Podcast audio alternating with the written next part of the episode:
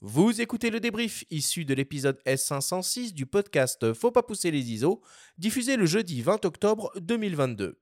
Cette émission est présentée par MPB, la première plateforme mondiale d'achat, de vente et d'échange de kits photos et vidéos d'occasion.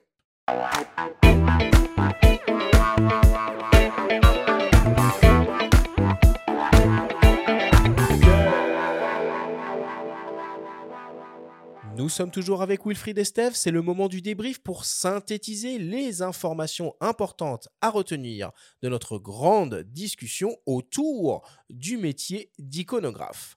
Wilfried, quelle est la définition de ce métier, iconographe?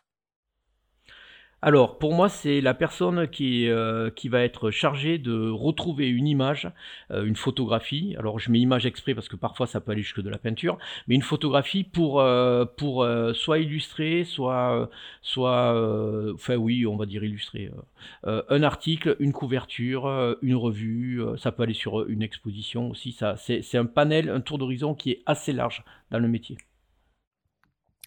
Wilfried, dans quel type de secteur travaillent les iconographes? Alors, ben, ça va de l'agence de presse à la maison d'édition, aux médias, évidemment, un journal. Euh, après, il y a des institutions culturelles, des agences de publicité. On peut le retrouver, euh, enfin, autant dans des musées, dans des, dans des photothèques départementales, régionales, euh, revues scientifiques. C'est vraiment très large.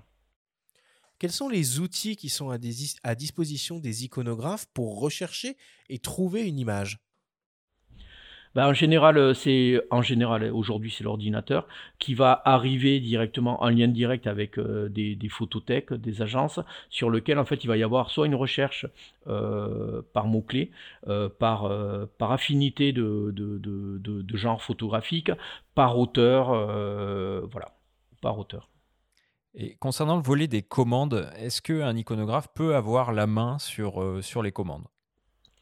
Ben, euh, un iconographe à la main sur les commandes, et ça c'est à mieux parce que ça va pallier, en fait toujours l'iconographe il est entre la diffusion et la production.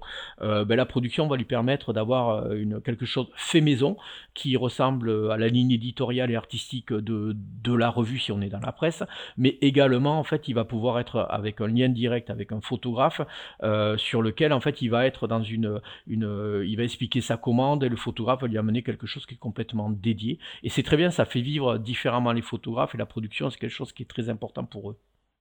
Pourquoi des, des agences photos, qu'elles soient filaires ou non, emploient des iconographes?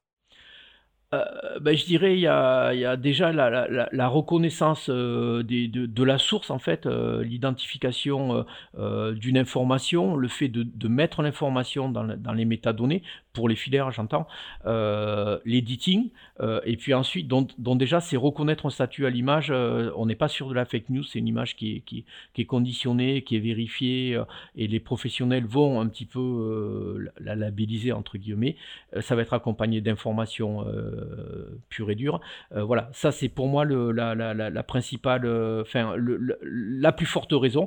Ensuite, évidemment, l'iconographe va être pour une raison commerciale, avec souvent c'est pas les mêmes, les, enfin ça peut être les mêmes, mais parfois ça peut ne pas être les mêmes qui font l'indexation et, la relation client. sur la relation client, ben, l'iconographe, ben, il arrive parce qu'il connaît le fond. on est là sur des fonds assez conséquents, plus de 60 millions d'images. l'iconographe a la culture maison entre guillemets de l'agence, il sait directement euh, euh, qui, euh, qui peut solliciter, quel fonds il peut solliciter et quelle, quelle période de la production du photographe. Donc c'est un filtre en fait. Il va amener au client une demande qui est beaucoup plus fine. Et plusieurs fois au cours de cette émission, tu as souligné l'importance d'avoir une culture de l'image. Donc est-ce que ça, c'est finalement pas un message à adresser aux plus jeunes qui souhaiteraient se lancer?